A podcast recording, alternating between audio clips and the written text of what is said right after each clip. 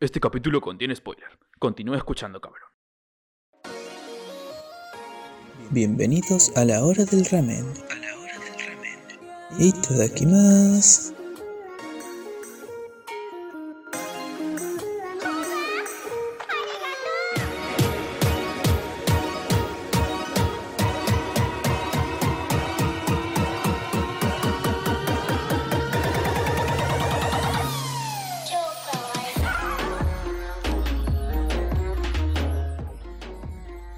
Les doy la bienvenida a un nuevo episodio de A la hora del ramen.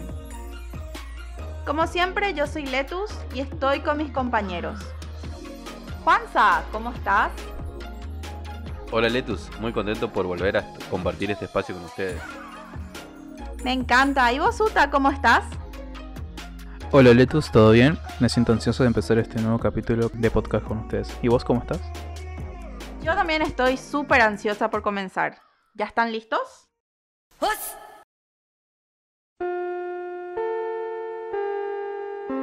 Agarra tu tazón de. ¡Ramen! Que comenzamos.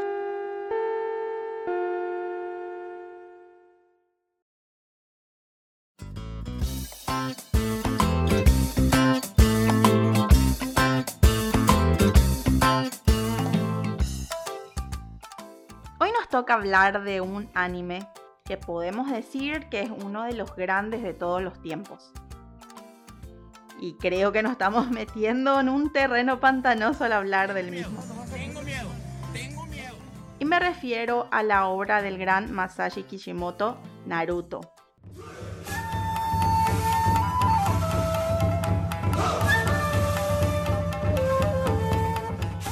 Pero en este caso hablaremos del clásico. Y la gran pregunta a responder, ¿está sobrevalorado?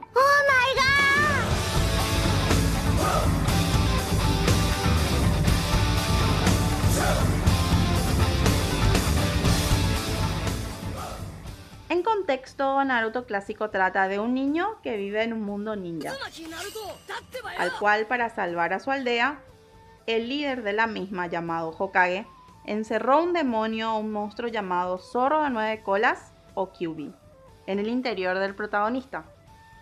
Y por eso todos en esa aldea lo odian.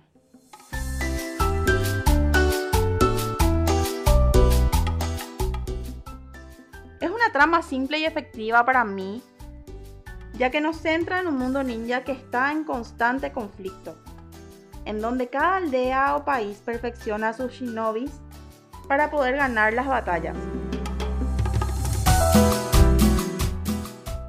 La fuente de energía de este mundo es el chakra y gracias a este los ninjas generan jutsu, que serían como los poderes que tienen los ninjas, digamos. Siendo esta la trama principal, por supuesto existen subtramas, ya que cada personaje que aparece en este anime tiene una historia para contar.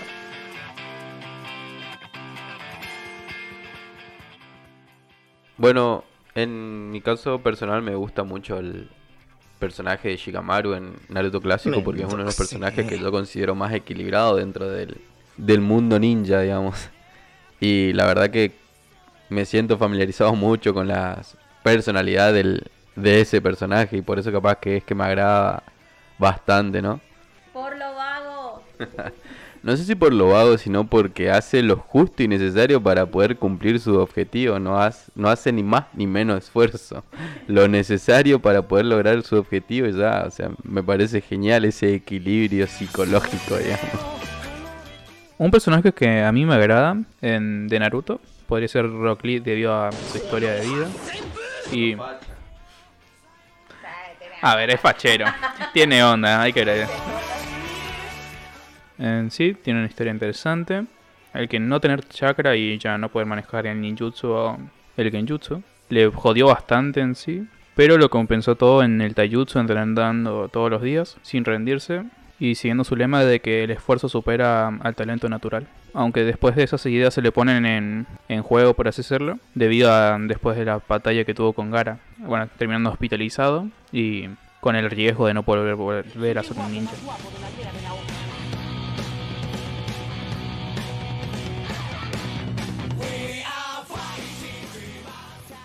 Sí, porque algo que, que, está bueno en este anime son los personajes ya que la gran mayoría de ellos están bien construidos, tienen historias interesantes que te atrapan y hacen que empatices con ellos.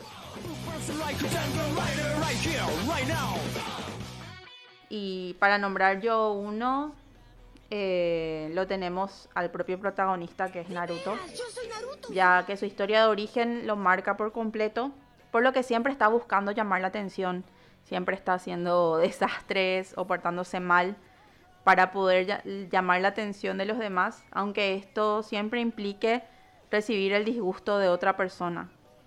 Y tal es su deseo de reconocimiento que se promete a sí mismo convertirse algún día en el Hokage.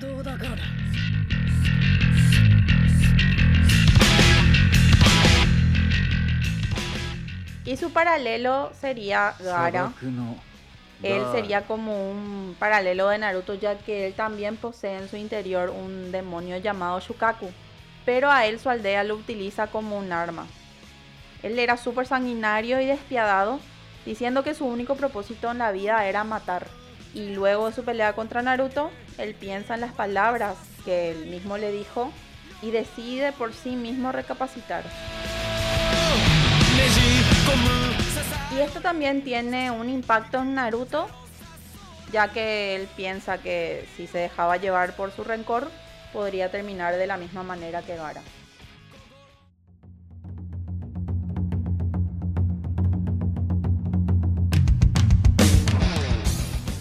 Ahora toca otro de los temas por los cuales creemos que Naruto es bastante bueno.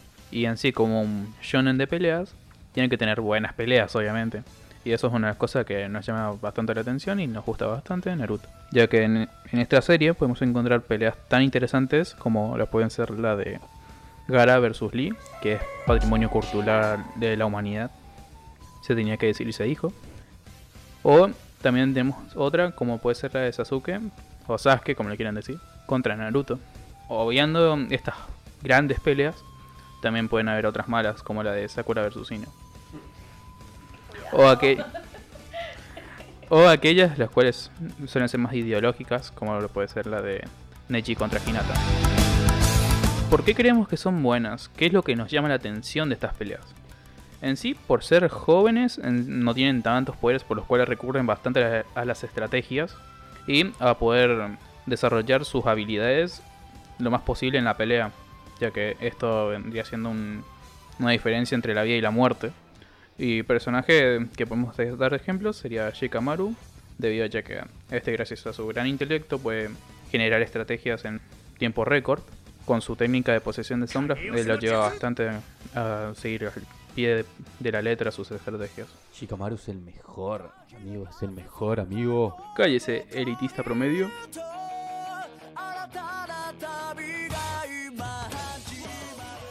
Ahora, ¿qué es lo que podemos decir de malo de Naruto, chiquito? Una de las cosas en general que tiene Naruto de malos es el, vamos, es el relleno. Sean sinceros, ¿cuántos de ustedes dropearon el anime o tuvieron que ver tutoriales en YouTube para ver el anime? Los, de, los del fondo, arriba las manos. Todos. Sean sinceros, los veo. ¿Y por qué creemos que los rellenos son malos? En sí porque son capítulos sobrantes que al finalizar no aportan nada a la trama. Exceptuando algunos casos que cuenten la historia de algunos clanes, como pueden ser el de Shino.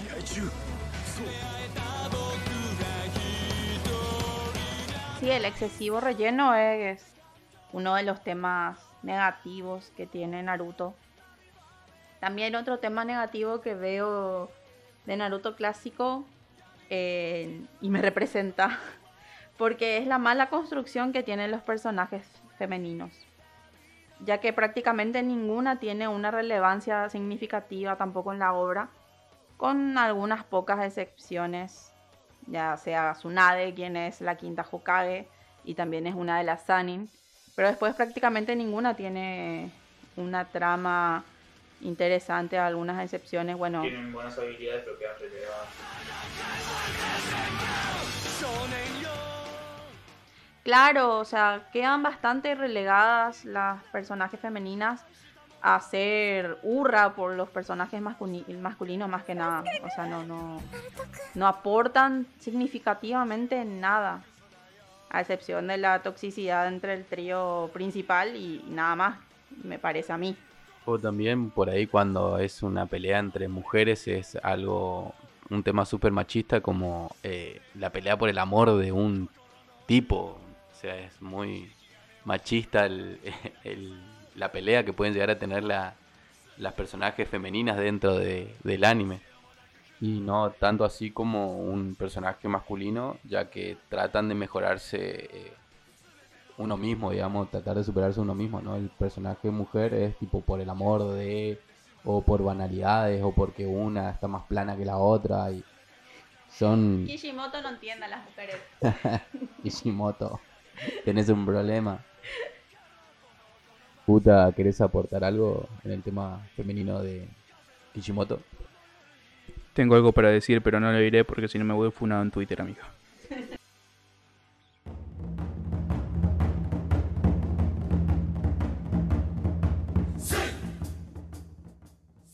Bien, en conclusión entonces, eh, Juanza, ¿para vos Naruto clásico está sobrevalorado o no? Yo creo que los números hablan por sí solos. Por algo es uno de los shonen más vistos de la década. No es de mi época de niñez, digamos, yo crecí con Dragon Ball, pero lo vi de grande y la verdad que es, eh, tiene el valor que se merece.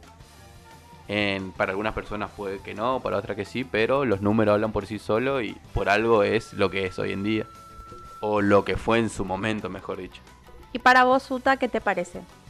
En general, me parece una buena obra, con buenas peleas, personajes bastante carismáticos e interesantes, de vez en cuando bastante relleno, pero en general es una obra mm, no sobrevalorada. ¿Y vos, Letus, crees que Naruto chiquito está sobrevalorado? Para mí Naruto clásico con sus altas y bajas funciona. No está sobrevalorada para mí. Creo que es una de las grandes de las grandes obras de, de los clásicos y mm, funciona, tiene buen, muy buenos personajes con historias interesantes, una trama bastante atrapante y una es en sí una muy buena historia para contar y para seguir.